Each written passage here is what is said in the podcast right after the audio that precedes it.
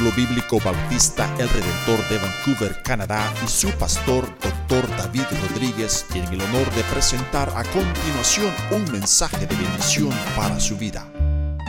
En esta tarde, amados míos, quiero hablar el tercer mensaje de la parábola del sembrador.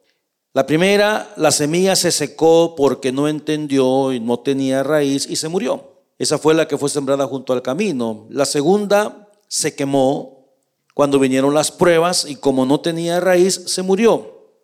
Y en este día vamos a hablar de la semilla que se ahogó. Mateo capítulo 13, versículo 7.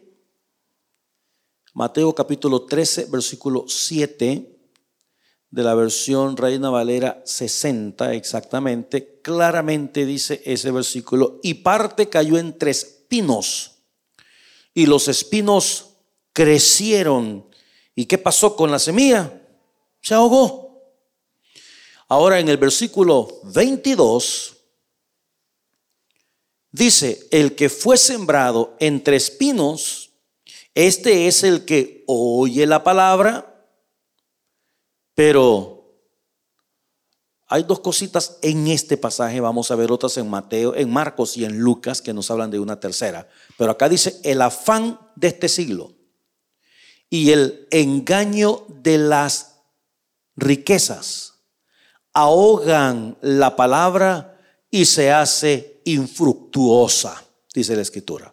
Ahogan la palabra y se hace infructuosa. Oremos, Señor, yo te ruego que bendigas este mensaje en nuestros corazones. Padre, despierta a tu iglesia en el mundo entero. Despierta, toca corazones, mueve vidas, Señor.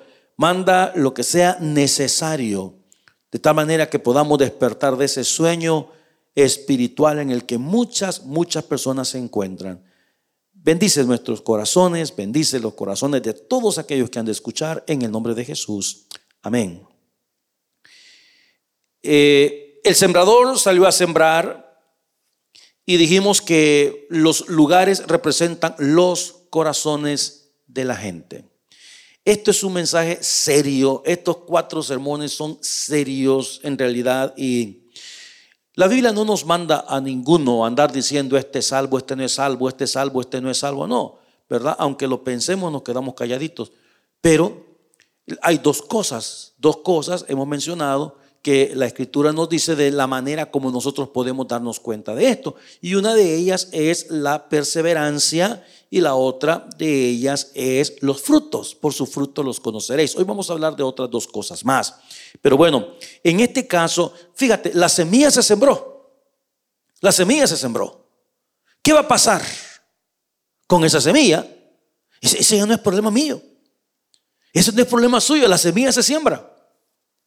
En estas últimas semanas yo he estado predicando y, me alegra muchísimo. Hay, hay familias eh, que me llamaron y me dicen, pastor, fíjate que nos encantaría hacer una reunión familiar y, quisiéramos que usted nos traiga el mensaje. Y tenemos una familia tan grande, tan larga, tan, de, tantas personas, ellos son de, de Nayarit. Y, bueno, nos tuvimos nuestra reunión. Me dice, vamos a invitar a personas que, dice, que, que, nunca han escuchado y vamos a, también familiares que son simpatizantes del Evangelio, pero no le han entregado sus vidas al Señor. Y, y, bueno, tuvimos una linda reunión y varias personas recibieron al Señor, gracias a Dios. Pero la semilla se sembró. La semilla se siembra. El día de ayer estuve predicando en una, en una reunión de 15 años, ayer en eh, la reunión no duró 15 años, sino la muchacha estaba cumpliendo 15 años. ¿Verdad? Y, bueno, pues habían varias personas ahí. Hermano, esto, esto es semilla. La semilla se siembra. Ahora, ¿qué va a hacer la persona con la semilla? Ya no es mi negocio. Ya no es cosa mía. Hay personas que pueden prestar atención. Hay personas que pueden verlo, ¿verdad? Con, incredulidad y, reserva y decir, ¿verdad? Pues ya no es mi problema. La Biblia habla de cuatro tipos de corazón. Uno que es junto al camino, que no entendió el mensaje. Fíjate que todos escucharon. Todos escucharon. Pero el primero no entendió el mensaje y como no tenía raíz, se secó. Y como se secó, se murió. El otro, el que fue sembrado entre las piedras, nos dimos cuenta que cuando salió el sol se quemó la semilla. Y dice claramente los otros pasajes de Marcos y de Lucas que cuando vienen la aflicción o viene la persecución, la persecución puede venir de diferentes formas, de diferentes maneras. ¿Ok? No necesariamente metiéndote a una cárcel. Pero usted lo puede desanimar. Yo tengo un hermano aquí en la iglesia que le dice a su jefe, mire, le dice al jefe, por favor, yo le trabajo cuando sea, pero el día domingo le dice, por favor, no me ponga a trabajar. Y dice que, el, que el, jefe le dice, pero fulano le dice, levanta las manos y le muestra la fábrica donde trabaja. Le dice, pero si esta es la iglesia, dice él, esta es la iglesia. ¿Qué tienes que andar haciendo? Claro, porque esa es la mentalidad que tienen las personas. Y ahora vamos a hablar de la semilla que se ahogó. ¿Por qué se ahogó la semilla? Porque el problema es este, hermano. El problema es que ya, ya sea que se secó, ya sea que se quemó, ya sea que se ahogó, la verdad es que se murió. Aquí la pregunta, ¿y cómo? Esa es la pregunta, ¿y cómo? Fíjate que la semilla se murió, ¿y cómo? Pues una se secó, la otra se ahogó y la otra se quemó. Pero de que se murió, se murió. Ahora, la tristeza más grande es, y esta es una pregunta que usted se debe hacer al corazón. Una pregunta y debe de contestarla con el alma, porque en, esta pregunta que, que, voy a hacer en este instante, no cabe nadie. Es Dios y usted. No cabe nadie más en esta situación. ¿Ok? Satanás el diablo es el engañador. Y el diablo engaña a la gente haciéndoles creer algo que en realidad no es así. Haciéndoles creer. Entonces, la pregunta que tienen que hacerse ustedes, Señor, verdaderamente yo estoy en la fe. Hágase esa pregunta. No en la religión, en la fe, en la fe de Jesucristo. Y le hablo un poquito más al respecto. La semana pasada dije, si tuviera que, que poner una, una palabrita o una frase a cada uno de estos, de estos corazones, yo diría que la semilla que fue sembrada junto al camino sería falta de interés y negligencia. Ok, falta de interés. ¿Por qué? Porque escucharon, recibieron la palabra con gozo, pero ya no volvieron. Falta de interés. Y negligencia, porque si le estamos diciendo que esta palabra es poder, que esta palabra transforma, que esta palabra cambia, que Dios es el creador de los cielos y de la tierra, por lo menos debería ser un poquito más diligente en conocer más de la situación. Dije que la clave de la semilla que fue sembrada en pedregales, la palabra es superficial. Decíamos, todo es superficial en su vida. Su conocimiento de la Biblia es superficial. Su, testimonio es superficial. Usted se confunde con las otras personas. Usted se llega a un lugar donde hay otro montonazo de gente. La gente ni cuenta se daría que usted es creyente. ¿Por qué? Porque usted hace lo que hacen los demás, se comporta como se comportan los demás. Y la Biblia nos, nos enseña claramente que somos luz en medio de las tinieblas. La palabra clave para la que fue sembrada entre espinos, que es la que vamos a estudiar en esta tarde, sería la palabra terrenal, materialista, terrenal, personas que solamente piensan precisamente en esta tierra. Ahora, Mateo, Marcos, Lucas nos dicen algunas cosas que son importantes y hay que tomarlas en consideración. Por ejemplo, tanto Mateo, Marcos y Lucas dice que se ahogó, se ahogó y se ahogó.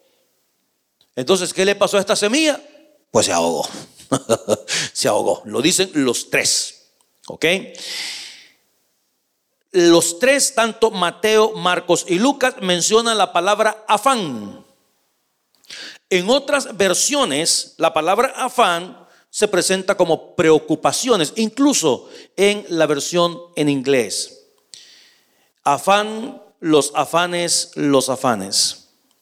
Los tres mencionan la palabra Fíjate, bueno, dos, tanto Mateo como Marcos dice el engaño de las riquezas. Marcos dice el engaño de las riquezas. Lucas dice el engaño, dice, no, no, no menciona el engaño, dice las riquezas y agrega algo más, agrega los placeres de la vida. Ahora, yo no sé si tenemos los versículos que pedí los tenemos. Entonces, ahora yo quisiera que usted viera, por favor, despacio, la 1, 2, 3 versículos en la traducción en lenguaje actual. Esto es para que se nos abra un poquito más el entendimiento, ¿ok? Y veamos qué es el mensaje. Estos, estas, estas traducciones, hermanos, hay que tener cuidado con ellas, por supuesto, ¿verdad? Pero eh, han sido muy, muy bien preparadas.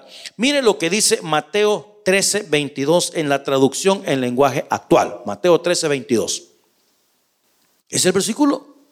Ay. Dice, luego están las semillas que cayeron entre los espinos. Estas semillas representan a los que oyen el mensaje, pero no dejan que el mensaje, ponga la atención, cambie sus vidas. Hay una resistencia, porque sabe usted que hay personas que escuchan el mensaje con sensibilidad y hay otros que escuchan el mensaje así. No, eso no, no, está bien. No, yo no estoy de acuerdo con eso. Eso no me gusta. Así no es. No, así no es. Entonces, si usted no deja que el mensaje transforme su vida, se va a quemar. Y la que se quema, se muere. Bueno, entonces sigue diciendo el versículo. No, no dejan que el mensaje cambie sus vidas. Solo piensan, mire usted, en lo que necesitan y en cómo hacerse ricos. ¿Qué es eso? Mente terrenal. Mente terrenal, lo que yo necesito. Ya voy a hablar acerca de eso. Bueno, el siguiente versículo. Papá, si tú un poquitito pesadote el micrófono, papá, debo, ser yo mi oído, pero mira, ayúdame con algo, por favor, papá. Marcos 4, 18. Vamos a ver ahora el siguiente versículo, también en la traducción en lenguaje actual. Dice, hay otros que son como las semillas que cayeron entre los espinos. Oyen el mensaje. Y una vez más, ponga atención, pero no dejan que el mensaje cambia su vida. Solo piensan en las cosas que necesitan, y aquí viene, en cómo ganar dinero, y mire usted, le agrega algo más, y en cómo disfrutar de esta vida. Ya vamos a llegar ahí. No fregues, hombre, esta vida hay que disfrutarla, hombre. No, hombre, vámonos de vacaciones. Qué rico, gracias. Ay, qué rico, papá. Gracias, gracias, gracias. Lucas 8, 14, en esta versión también. Si se logra ver acá. Sí, ahí se ve bien. Lucas 8:14 dice, las semillas que cayeron entre espinos representan a los que oyen el mensaje, pero no dejan que el mensaje cambie sus vidas, pues viven preocupados por tener más dinero y mire qué interesante, y por divertirse, que es la misma historia, ¿ok? Entonces, la semilla que cayó entre espinos, ¿qué fue lo que ahogó la palabra? Los afanes que son las preocupaciones. Por eso digo, la palabra que más define esta semilla es la palabra terrenal. Ahora, póngame atención, por favor. A ver, miéntanme, por favor, amados míos. ¿Qué es más importante en la vida? ¿Lo material o lo espiritual? Miéntame otra vez. ¿A qué le dedica usted más tiempo? ¿A lo terrenal o a lo espiritual?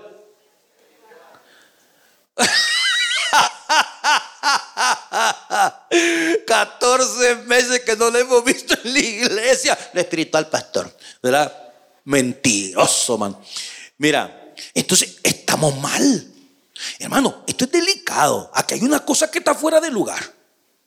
Aquí hay algo que está patas arriba, mi hermano. La verdad que sí. Aquí hay algo que está patas arriba. Y hay una, y, quisiera meterme de cabeza en esta situación y que echemos un vistazo. Ahora, veamos algunas cositas bien sencillas.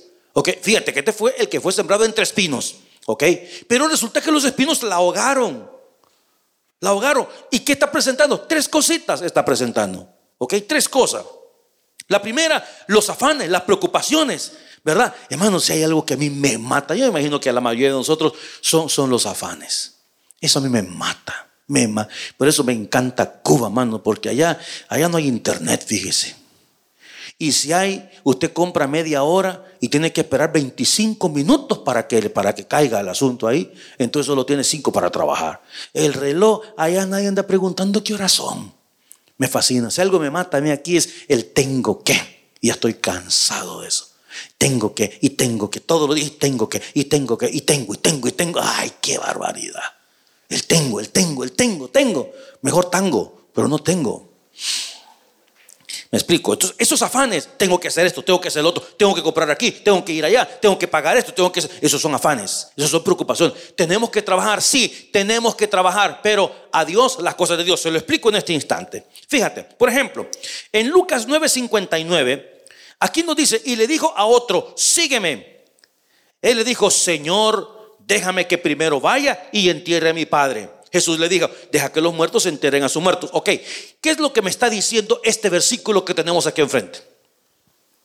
¿Qué me está diciendo el versículo? ¿Sabe qué me está diciendo? Que para esta persona su papá era más importante que el reino.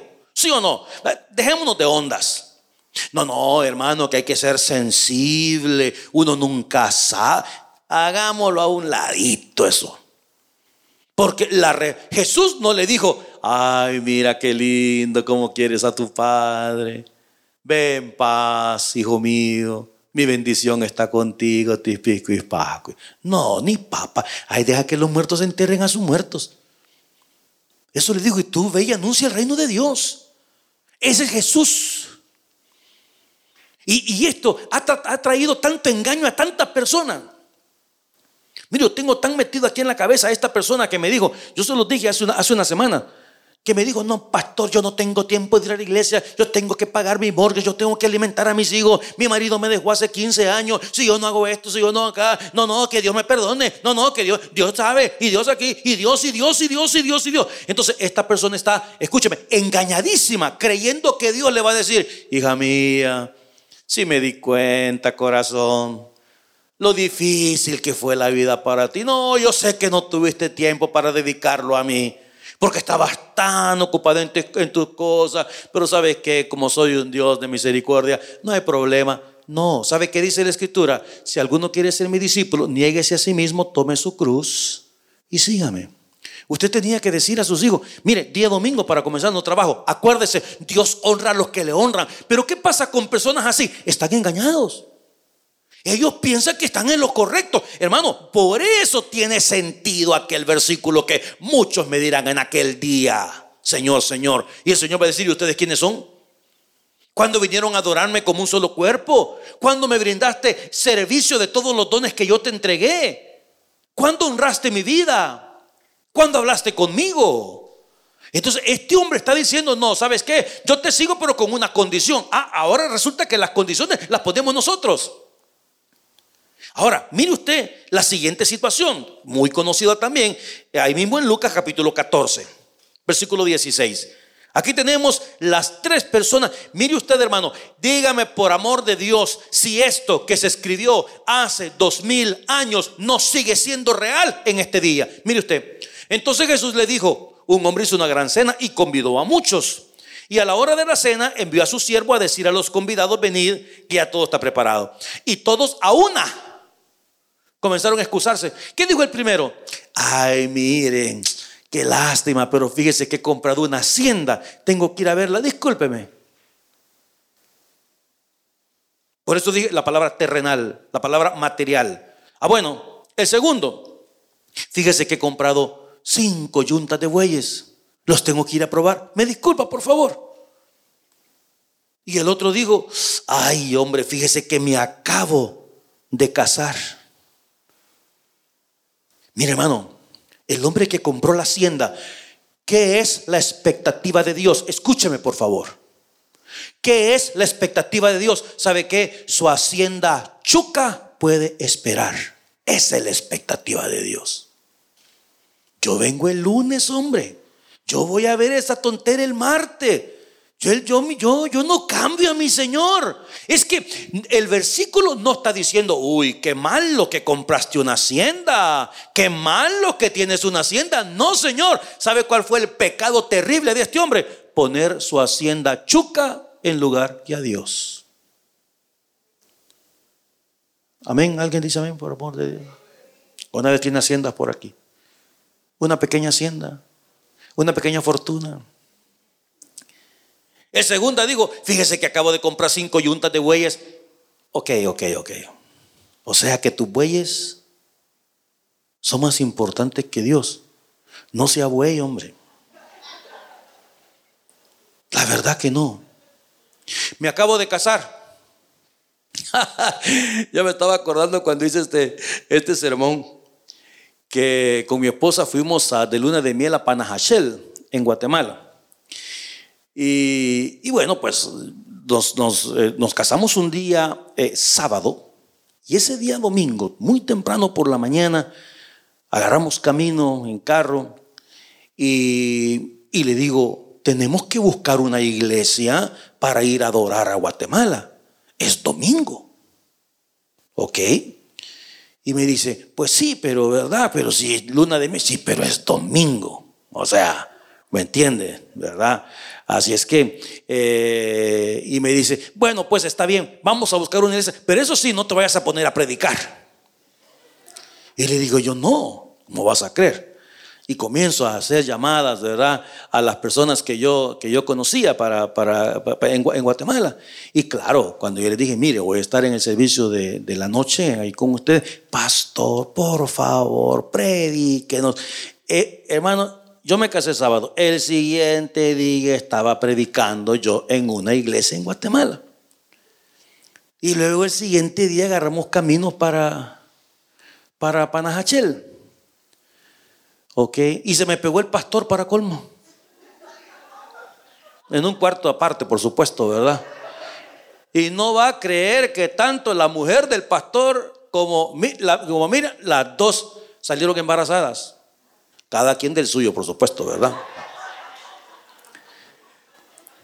Pero ¿qué onda con esto? No, no es que yo me acabo de casar. Y como me acabo de casar, entonces yo no puedo. ¿Qué pasa? He comprado una hacienda. Y entonces, pues, no, pastor, fíjese que compré una casa allá en Maple Ridge y el domingo la voy a ir a limpiar. Casa chuca.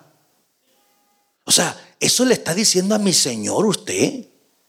Eso es lo que, ¿qué tiene en su corazón, por amor de Dios? No ha entendido que hay que buscar primeramente el reino de Dios y su justicia. No ha entendido que Dios es por encima de todas las cosas. O sea, ¿qué, qué, qué pasa? Ahora, esto nos puede llevar a la primera semilla. No entendió. No entendió. Y hay gente que no entiende, hermanos. Bueno, esa es una cosa. Y fíjate, hemos, hemos llegado, nada más quiero darle esto como, como una referencia, a los días de Noé, Mateo 24, 37 al 39. Dice, mas como en los días de Noé, así será la venida del Hijo del Hombre. Ah, ¿y cómo eran esos días? Versículo 38, porque como en los días antes del diluvio estaban, ¿qué hacían? comían. Mira, tenemos una carne asada, mira, mira, vamos a ir a celebrar no sé qué cosa. Estamos celebrando aquí en cumpleaños, estamos celebrando. Comían, ¿qué más? Bebían. ¿Qué hacía la gente? Se casaba, se daban en casa. Es decir, la gente vivía su vida, vivía su mundo. Y Dios, bien, gracias. No, es que Dios puede esperar. Ese es el problema de mucha gente. Que para ellos Dios siempre tiene que esperar. ¿Qué dice la palabra? Hasta el día que Noé entró en el arca y el versículo 39 es todavía más difícil. Qué curioso. La primera semilla se secó porque no entendió. Y mire esta gente, todos se ahogaron porque no entendieron. No entendieron, no entendieron. La gente nos puede llamar fanáticos, la gente nos puede llamar locos, la gente nos puede llamar lo que se le ronque su santa gana. Pero este mensaje es poderoso. Este mensaje es poderoso, hermano. Y la gente puede decir lo que quiera, mi hermano. Acuérdate que la gente que no conoce a Dios cree que son más sabios que siete que saben aconsejar.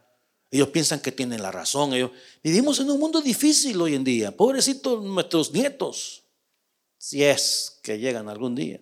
Pobrecitos, porque van a vivir en un mundo donde la gente piensa tan distinto que cada quien tiene su propia verdad. Que el Evangelio es una verdad. No, Señor, Dios es el único, Dios verdadero.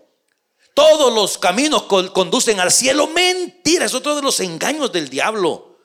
El único camino al cielo es Jesucristo. El único mediador es Jesucristo. Ahora, fíjate, ese es uno. La segunda, quiero que le ponga atención. Y esto, porque yo te digo algo, yo pienso que esta semilla, hermano, esta semilla es la que ha ahogado a más personas en el mundo y en la historia. El engaño de las riquezas. Y la pregunta es, engaño, ponga atención a eso, engaño, el engaño de las riquezas, lo dice la palabra.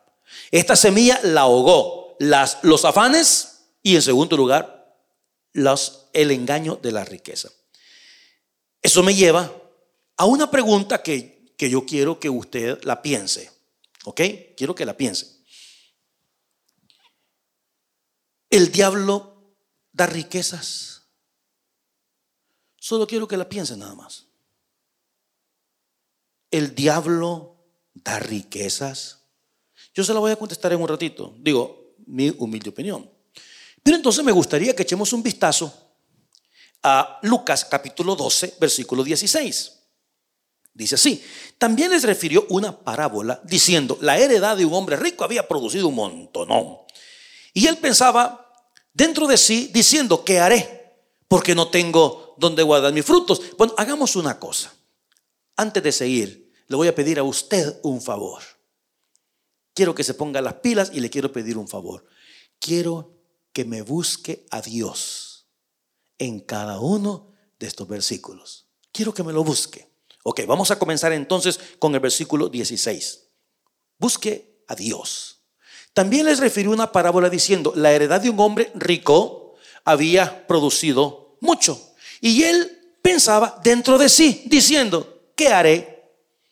Porque ya no tengo dónde guardar mis frutos. Y dijo, ah, esto haré. Voy a derribar mis graneros y lo voy a hacer más grandotes y ahí voy a guardar todos mis frutos, allí voy a guardar todos mis bienes. Y diré a mi alma, alma, mira cuántas casas tienes, mira cuántas camionetas tienes, mira cuánto dinero tienes en el banco, alma. ¿Sabes qué? Guardados para muchos años. Así es que duerme, repósate, come, bebe, regocíjate. Hasta ahí, ¿dónde está Dios usted? Ah, entonces yo le hago una pregunta. ¿Quién le dio el dinero a este viejo? Ahora, quiero que ponga atención, porque hay gente que piensa que Dios no importa. Ay, mi hijo, ve el siguiente versículo, ahí aparece Dios. Pero no aparece para felicitarte por tus grandes graneros. No aparece para decirte, caramba, mire, te felicito, tú eres un hombre muy inteligente, eres un hombre de negocio. No, ¿qué le dijo? Necio. ¿Por qué? Porque no entendió, hombre. Tonight, le dijo. Esta noche, mi hijo, te toca jugar fútbol. Esta noche vienen a pedirte tu alma. ¿Y lo que has provisto de quién será? O sea, todo lo que te han matado, todo lo que has hecho, lo que te has esforzado por tanto tiempo, ¿de quién será? Versículo 21. Así es el que hace para sí tesoro y no es rico para con Dios. El engaño de las riquezas. La prosperidad material no necesariamente es una bendición de Dios. Ahora fíjate, hermano, entender, entender, entender. Esto es tan importante por amor de Dios. ¿Para qué estamos en esta vida? Ay, es que yo creo que Dios me mandó para conocer a la Rosita. Y desde que conozco a la Rosita soy bien feliz. Tenemos juntos no sé cuántos años ya. ¿Verdad que sí, Rosita? ¿Verdad que me querés, Rosita? ¿Verdad que nunca me vas a dejar? Porque el día que me deje yo me muero, Rosita. Me muero, Rosita. Qué patética esa escena. ¿Usted cree que para eso estamos en este mundo? Si eso es lo que usted piensa, perdone, usted no ha entendido. Hemos sido creados para alabanza y gloria de Dios hemos sido creados para alabanza y gloria de Dios y estamos aquí con una misión. No es la misión imposible, es una misión posible. ¿Cuál es esa misión? El avance del reino de Dios. Para eso estamos. Hemos sido salvos para que otras personas sean salvas. Estamos aquí con una misión. Vale, chévere. Entonces, aquí viene la situación. Dios nos da riqueza, fíjate, para el avance del reino. Es decir, Dios me bendice al mismo tiempo porque está llena la Biblia de bendiciones a la, obediencia, bendiciones para el que honra a Dios, bendiciones para... Todo eso está ahí. Entonces, Dios me bendice, yo puedo tener mi carrito bonito, mi casa bien bonita, pero para mí el avance del reino es importante. Es importante. Hermano, yo, le cuento una cosa y perdone que hable de mí, pero yo debo dinero al banco. Yo debo dinero. Pero sabe una cosa, el día que teníamos que pagar el montonazo de dinero en marzo, yo saqué una, una buena cantidad de dinero y yo dije, yo, yo necesito para que avance el reino. ¿Me explico? Yo, eso, dígame.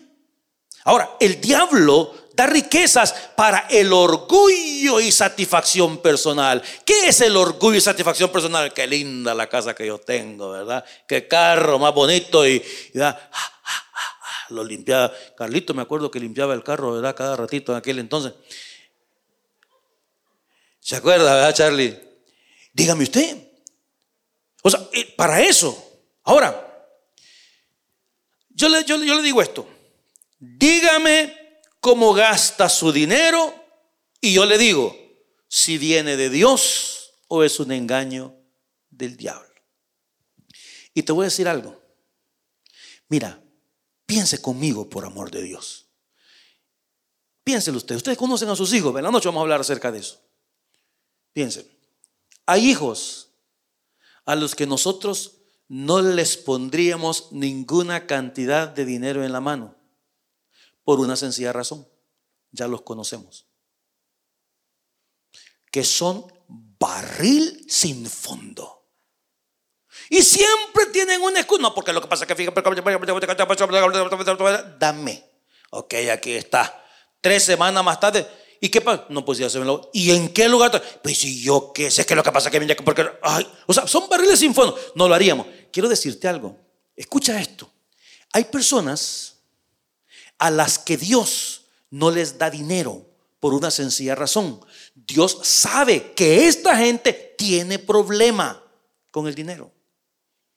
Tan pronto tienen un poquito, en lugar de acercarse más a Dios en gratitud, comienzan a caminar para atrás.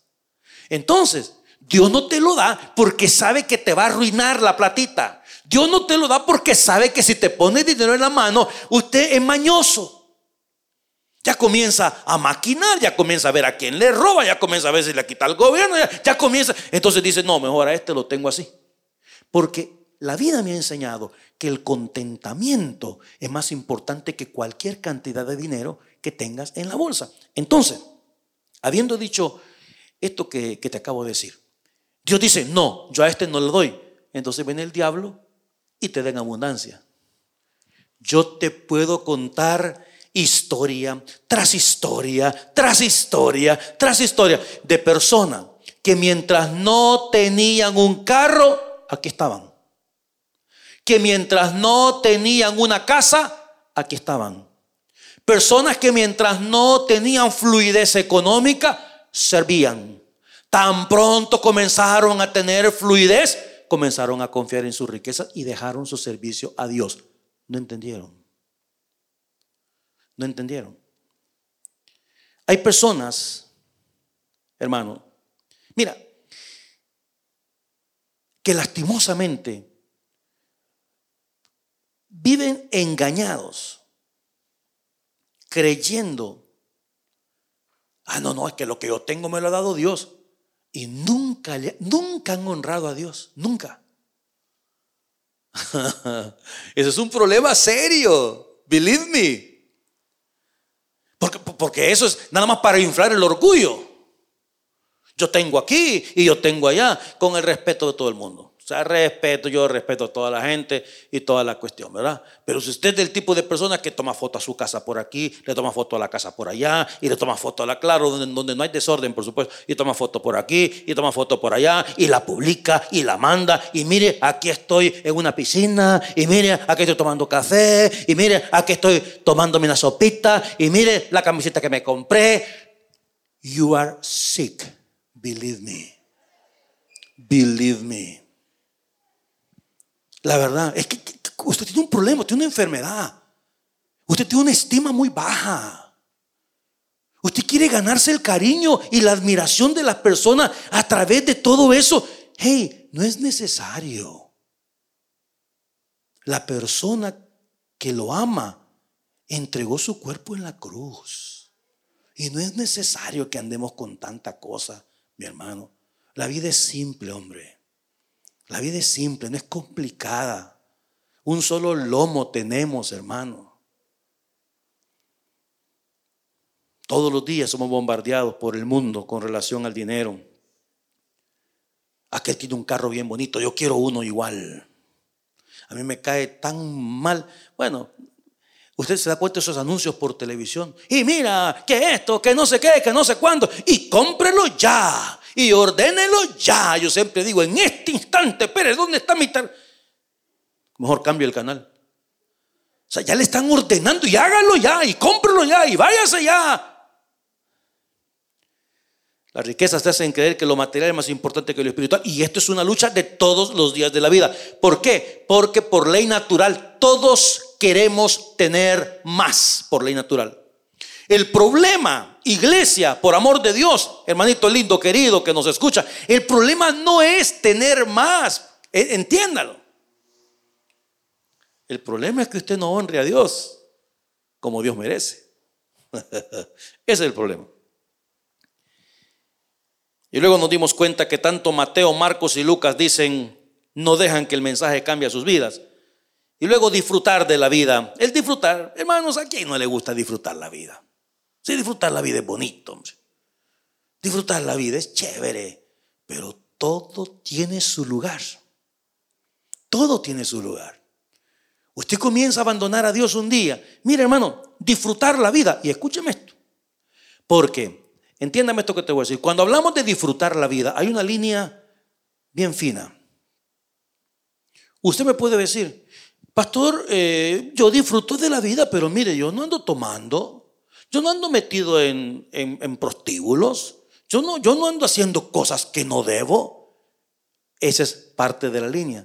No, ok, entonces ahora cuénteme qué. ¿Sabe cómo disfruta la vida usted? Con sus nietos. Esa es una manera de disfrutar. ¿Cuántos cultos ha dejado usted por ir a ver a sus nietos? Ahora, no me mire mal, por favor. ¿Ok? Porque ya veo algunos que me están viendo mal ahí por televisión. Think about it. Piense. Piense. Piense. Piense. Amigos. Estudios. Carrera es que el problema de lo que estamos hablando es que usted como cristiano no puede poner a Dios en último lugar. Es que no se puede. Si no, no ha entendido. Y el que no ha entendido se seca. Y el que se seca se muere. Entonces, ¿no ha entendido? ¿Cuánto tiempo? 40 años por la gracia de Dios. 40 años. Dice Pablo, ya deberían ser maestros algunos de ustedes, hombre. Maestros deberían de ser. Y todavía hay que estarles dando sopa de letras. El plan de Dios es bien sencillo. La fe y la obediencia llevan a la salvación. ¿Me escuchó? No, no, no sus amistades, no su trabajo, no sus riquezas, porque le cuento que todo lo que tenemos aquí, aquí se va a quedar. Yo conozco de primera mano personas que se han quemado el lomo trabajando. ¿Ok? Y usted sabe cómo son las leyes ahora. La señora nunca trabajó, la señora estuvo en la casa. El hombre se quemó el lomo, se quemó la pestaña, se fue a trabajar, trabajos difíciles. A la hora de separación es half and a half. Es mitad y mitad. De todo, del dinero, de la casa, de todo lo que hay es mitad y mitad. El carro no lo parte, pero vea cuánto vale y mírame, la mitad para usted, la mitad para mí. ¿Sabe quién anda manejando ese carro chulo que a usted le costó quemarse el lomo? Otro viejo.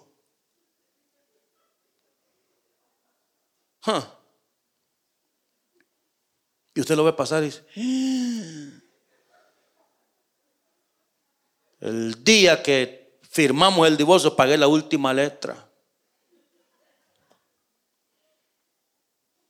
Es que no he entendido. Dios es por encima de todas las cosas. Es obediencia. Al final del día es obediencia. Usted venga, mire, haga lo que quiera, hermano. Dígame lo que quiera. Yo soy tan práctico en estas cosas. Pero tan práctico. Levante todas las manos que quiera. Yo soy bien crítico de eso y me molesto conmigo mismo por ese tipo de situaciones. Porque yo me doy cuenta que es la obediencia al final del día. Me explico. No es tanto relajo. No es tanta cosa, no es, para que la gente nos vea. yo he visto de todo, hermano. He visto de todo. Es fe y obediencia. Fe y obediencia. Por eso dice la palabra del Señor. Y mira, hablando de disfrutar la vida, yo le dije se puede disfrutar la vida. Por supuesto que sí. Ahora, dos cositas antes de irnos, hermano. Mira, ah, por favor, por lo que más quiera, entienda, entienda entienda, tenemos un enemigo. No, tenemos un enemigo. Fíjate, primero, escucha esto, va a tratar de arrebatar la palabra que está en el corazón. Lo hizo con la semilla que fue sembrada junto al camino. El diablo es cruel. Todo eso lo hace el diablo. Primero, va a tratar de arrebatar la palabra que ha sido sembrada en el corazón. Y si se da cuenta que todavía usted se queda, ¿sabe qué va a hacer? Te va a poner una prueba, una aflicción, la que cayó entre, las piedras. Cuando vino la aflicción, cuando vino la prueba, ¿qué pasó? Se quemó. Y se quemó y se murió. Entonces, te arrebata la palabra del corazón, te pone pruebas. Después, ¿sabes qué? Te, te mete en las preocupaciones de la vida. Ya no puedes. Y, ojo con eso, porque la vida misma es un complot, ¿ok? La vida misma es un ciclo que te va llevando. Cuando estás joven, porque estás joven. Cuando te casas, porque tenés que tener cuidado de la mujer. Cuando vienen los niños, porque no te queda otra cosa más. Estamos ocupados. Pero en medio de todo eso, dice Dios, yo tengo que ser el primero. Tus hijos los tienes que traer a la casa del Señor. Entonces te pone aflicciones, te pone los afanes y después de los afanes y se da cuenta que a pesar de eso tú permaneces ahí, tienes aflicción y enfermedades y tribulación, pero todavía vienes a la casa del Señor. Entonces voy a probar con la riqueza, le voy a regalar una casa a este loco a ver qué pasa. Y te regalo una casa. Ay, pastor, mire, el domingo yo trabajo toda la santa semana y dice el diablo así, ahí quédate, amigo, ahí quédate, pone hamaca. Decirle a tu mujer que te cocine unas pupusitas y te las traiga ahí, mira. Escuché el culto por internet, ¿cuál es el problema? No le hagas caso al pastor, vos. Sí, sí, verdad, sí, porque mira esta casita que Dios me ha dado. Y dice Dios del cielo, tu abuela.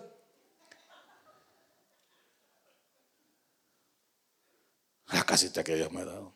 Y si no, los placeres del mundo. Hay un versículo que todos conocemos en Mateo capítulo 6, versículo 33, que dice, más buscad primeramente el reino de Dios y justicia y todas estas cosas os serán añadidas. Me gusta muchísimo la traducción en lenguaje actual. Ya no quise mandar eso por, por pena al final del día, pero se lo voy a leer. Fíjate, el mismo versículo, Mateo 6, 33, en la traducción en lenguaje actual, dice así, lo más importante, mira cómo comienza, porque el versículo dice, más buscar primeramente. Entonces, esta versión dice, lo más importante es que reconozcan a Dios como único rey. Oh. Oh, vaya a decirle al rey, hola rey, vi que hoy no puedo venir en la noche porque tengo que ir a ver a mi netecito. Dígale. Preso lo va a meter. Para que aprenda. Lo más importante es que reconozcan a Dios como único rey y que hagan lo que Él les pide y Dios les dará a su tiempo todo lo que necesiten. Mire qué lindo. Mire mi querido hermano, le voy a decir algo. Yo he visto gente tener dificultades grandes, problemas grandes, pero siempre les pregunto, hermano, pero ¿qué todo, pastor, la verdad no nos ha hecho falta nada. ¿Te das cuenta? ¿Te das cuenta que Él es fiel? ¿Te das cuenta que Él dice, ciertamente, el bien y la misericordia de Jehová te seguirán todos los días de tu vida. Ciertamente, ciertamente, el salmista dijo, joven fui y envejecido y no he visto justo desamparado, ni su descendencia que mendigue pan. Y si usted de las personas que dice, pastor, verdaderamente Dios ha sido tan bueno que a mí no me ha hecho falta nada, no me ha hecho falta ninguna de esas cosas. Entonces, ¿por qué tanta ingratitud? Tenga mucho cuidado, porque Satanás el diablo anda como león rugiente buscando a quien devorar. Por eso, cada domingo, cada miércoles le decimos, no se descuide, no se descuide, no se descuide. Inclinen sus rostros, oremos al Señor. Padre, te damos gracias en el nombre de Jesús por tu palabra bendita. Señor, por este mensaje de exhortación para avivar a tu pueblo, para despertar al pueblo, para darnos cuenta de la importancia, Señor, de vivir para ti, de amarte, de honrarte, de servirte, de dar lo mejor de nuestras vidas, Señor. ¿De qué sirve al hombre si ganare todo el mundo pero pierde su alma? ¿De qué sirve tanta satisfacción terrenal si 70 años, 80 años es poco tiempo comparado con una eternidad. Bien dice tu palabra que Satanás el diablo es el engañador, que siempre ha engañado al mundo, que nos mete ideas bobas en la cabeza. Señor, permite que podamos dedicar nuestras vidas completamente a ti. Padre, nunca antes habíamos estado tan cerca del fin como ahora. Yo te ruego por todas aquellas personas que se han enfriado, por todas aquellas personas que sus intereses son más importantes que los intereses del reino, su descanso, su comodidad, su tranquilidad. Señor, reconocemos lo que hiciste por nosotros en la cruz, tu sangre preciosa derramada en el Calvario y por eso te amamos. Y por eso te servimos. Por eso te honramos. Y por eso te agradecemos. Mientras todos oramos, si usted nunca antes ha recibido a Cristo en el corazón, pero quisiera hacerlo hoy. Si hay alguien que dice, pastor, yo siento la necesidad de mi alma. Siento la necesidad de mi corazón de entregarle mi vida a Dios. Si hay alguna persona que quiere recibir a Jesucristo, yo le invito para que haga conmigo esta oración y dígale, Señor Jesús, en este día te entrego mi corazón, te entrego mi vida, te entrego mi alma. Te doy gracias por lo que hiciste en el Calvario. En este día te recibo como mi Señor y Salvador personal. Si usted hizo esta oración, yo quiero animarle a crecer en el conocimiento de Dios y de su santa y bendita palabra.